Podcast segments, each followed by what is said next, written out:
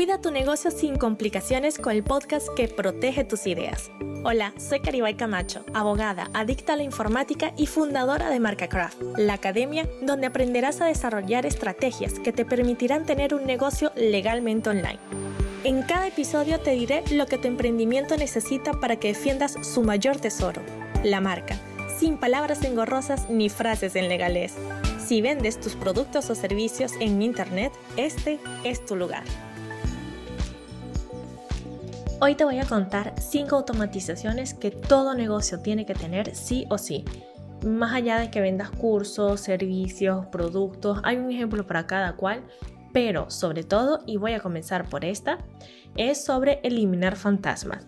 Si este es el primer episodio que escuchas, te, mm, te voy a decir que estas semanas he estado, o estos días, he estado hablando de email marketing y toda la legalidad que hay alrededor de todo lo que tiene que ver con tu gestor de correo electrónico, ya sea que lo utilices única y exclusivamente para newsletter o que además de esto lo utilices también para todo lo que tiene que ver con eh, la, digamos, la gestión de tu negocio en general. Muchas veces se piensa que la parte legal va como que totalmente separada del marketing, ¿no? Y a mí siempre me gusta recalcar y destacar de que mientras más legales hagamos las cosas, inclusive más elementos de marketing podemos incluir, más visibles podemos ser e inclusive llegar a ser más empáticos o más cercanos con nuestro cliente. Lo primero que te voy a decir el día de hoy eh, ah, es, sobre, a veces a mí como que se me traba y digo, eh, ah, ah, ah, pero bueno, tú me disculpas. Esto es para que veas que esto va sin guion predefinido. O sea, yo pongo los puntos y los voy hablando. Bueno, eh, te decía que voy a hablar de eliminar fantasmas. ¿Qué quiere decir esto? Bueno, todos los gestores tienen como un límite, ¿verdad? Todos los gestores de email tienen como un límite. Y te dicen, bueno, hasta mil usuarios como MailerLite es gratuito, hasta 2000 como MailChimp es gratuito. Este, dependiendo de la cantidad que mandes, eh, vas a pagar un poco más o un poco menos. Todos tienen esto. Entonces, ¿qué pasa? Imagínate el dinero que tú pierdes o la capacidad de seguir en una cuenta gratuita que tú vas perdiendo si tú cada cierto tiempo no vas tocándole la puerta, digamos, ese buzón de correo a esas personas que no han abierto tus campañas y le dices, oye, eh, me he dado cuenta que tú no has abierto las campañas, ¿tú realmente quieres seguir aquí? Em, quieres darte de baja, es que eh, te está pasando algo inclusive, mi contenido no te está gustando, o sea, hay un sinfín de cosas, ¿no? que le puedes decir. Pero es muy importante también esto verlo desde el punto de vista legal. ¿Por qué? Porque gracias a esta automatización en donde vas a programar una secuencia de correos indicando que si no hacen nada, entonces van a ser dados de baja. Y esto lo vas a activar cada cierto tiempo a quienes no hayan abierto tus últimas campañas. Es decir, el trigger, el, accionante, lo que le va a dar ese play, va a ser precisamente eso. Eh, por favor, envíale esta secuencia de correos a las personas que no hayan abierto las X cantidad de campañas últimas que he enviado o que no hayan abierto un determinado número de correos. Esto ya va a depender de cuántas envías, de cuántas no envías, etc. Entonces, esta secuencia que se va a activar cada cierto tiempo te va a ayudar legalmente a ejercer el derecho a que ellos pueden ejercer el derecho a rectificación o de oposición. Es decir, mira, en efecto no quiero que sigas tratando mis datos para que me mandes la newsletter. En efecto, es que yo ya no utilizo este correo electrónico, sino que estoy utilizando este otro para todo lo que tiene que ver con mensajes publicitarios, cosa que te recomiendo muchísimo, tener correos electrónicos diferentes. Todo esto es para precisamente ayudarte a cumplir con el RGPD. Ya entrando en la parte de los términos y condiciones, hay una, una, segunda secuencia que puedes hacer y es precisamente recordar esos términos y condiciones.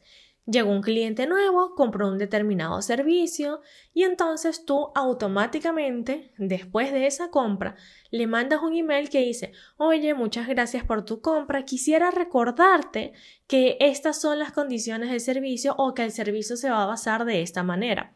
No tiene que ser un, un lenguaje formal, ¿no? Tú lo puedes tener muy formal en tus políticas de contratación y por otro lado, o sea, en este correo lo puedes hacer un poquito más informal, o sea, recuerda que tienes 15 días para poder entrar, eh, recuerda que tienes 15 días para ver si te gusta, después de esto no tendrás devolución, este, recuerda que, o qué sé yo, eh, mira, este es el primer correo en donde te estoy pidiendo que me mandes todos los gráficos para poder hacer entonces esa ilustración que me pediste.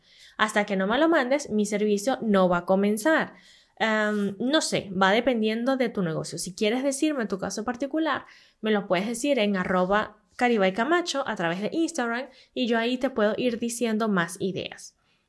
Si vendes productos, igualito puedes recordar estos términos y condiciones. Es decir, la persona hizo la compra, entonces automáticamente le llega un correo que dice, ay, eh, tu paquete te recuerdo que va a llegar en tantos días, cuando te llegue, por favor, revísalo todo, porque tienes solamente 24 horas para decirme que hubo algún defecto en el envío como tal. Después tienes 14 días para pedir este, alguna devolución, algún cambio. Nuevamente, va dependiendo de cada negocio, pero yo sé que con estas ideas lo podrás ir adaptando al tuyo.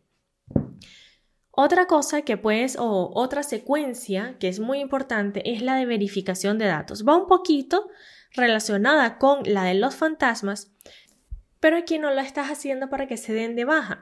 Aquí los vas a ayudar, les vas a facilitar su derecho a rectificación y cumplir con el RGPD porque le vas a decir, oye, este es el nombre que tengo eh, de ti porque puede ser que en su formulario cuando lo llenó lo haya escrito mal y este es el correo electrónico. Recuerda que si puedes cambiarlo eh, o si quieres cambiarlo puedes hacer clic acá. ¿Ok?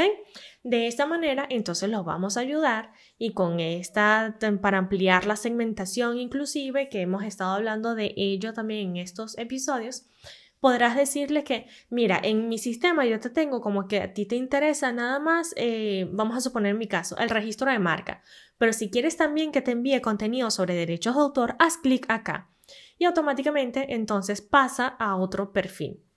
¿Eso por qué?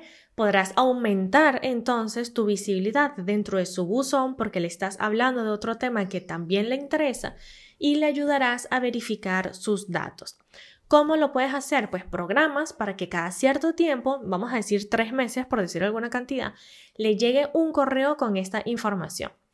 Eh, ¿Qué, datos vas a necesitar para esto? Bueno, pues las etiquetas o los botones, el, el código, dependiendo lo que estés utilizando. En MailChimp le decimos etiquetas que te van a ayudar a que esa persona actualice sus datos.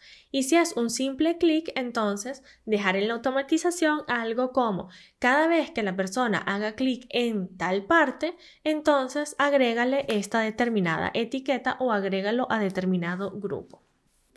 Otra automatización que es muy importante es el cierre de atención, digamos, al alumno si estamos hablando de un curso vamos a estar claros que muchas veces te inscribes en un curso y dices, bueno, yo lo voy a dejar ahí, todavía no tengo tiempo, pero oye, la promoción era buenísima, no la quise perder.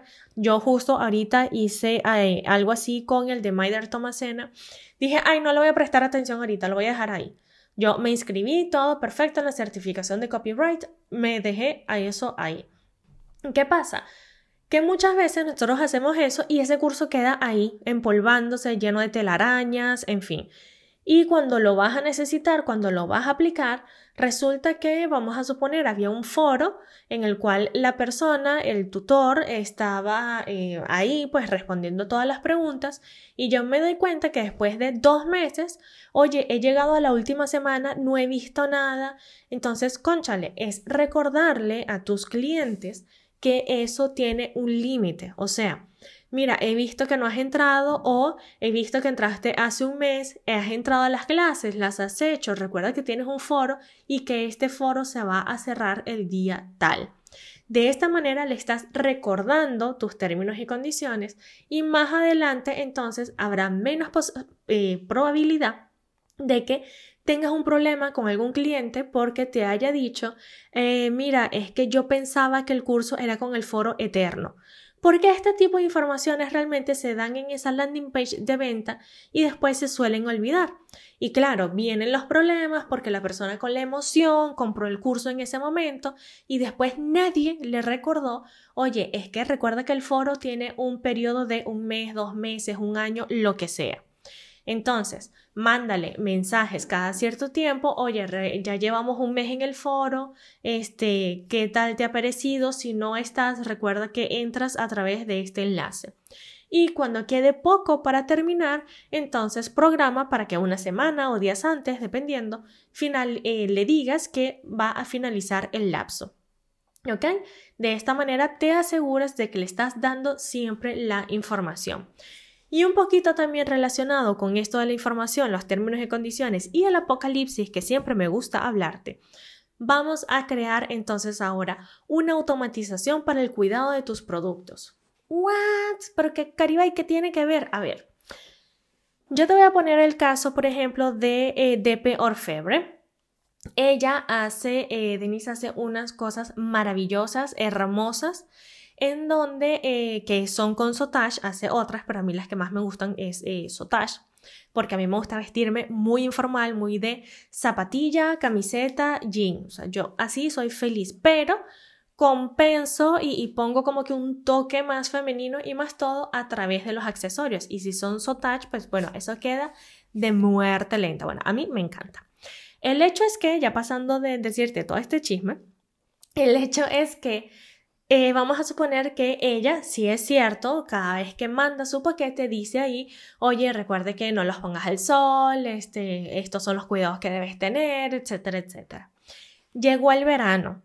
Oye, llegó el verano, entonces tú a esos clientes que te compraron les vas a, a mandar un correo y les vas a decir, oye, ahorita que viene el verano, te recuerdo que a estas piezas no les puede dar el sol. Eh, si vas a la playa, la arena los va a dañar no vaya, no te metas al mar con ellos. O por ejemplo, si estamos hablando algo todo lo contrario, de que es algo que solamente se utiliza en el verano, vamos a suponer un bikini, eh, ahorita aprovecha para guardarlo, guárdalo en una bolsa de tela con unos granitos de café para evitar que la licra se dañe, cosas así. ¿Por qué? Porque de esta manera, además, de que ellos van a decir, oye, esta persona me está cuidando, aún después de yo haberle comprado, yo le compré hace muchísimos meses y todavía está pendiente de cómo estoy cuidando sus piezas, que eso va a darle muchísimo valor a tu producto, básicamente sin hacer prácticamente nada, va a quedar ahí automatizado. También vas a ayudar a evitar devoluciones por mala calidad, este, porque tú no informaste cómo eran las cosas, porque tú no fuiste claro en la forma de utilización de esos productos. Estos son nada más unos pequeños ejemplos que te he dado de cómo el email marketing puede ayudarte a tu negocio en el aspecto legal sin desvincularse de la parte del marketing y sin que sea pesado, feo y tormentoso porque MailChimp te da para muchísimo más además de una newsletter. Y esto ha sido todo por hoy.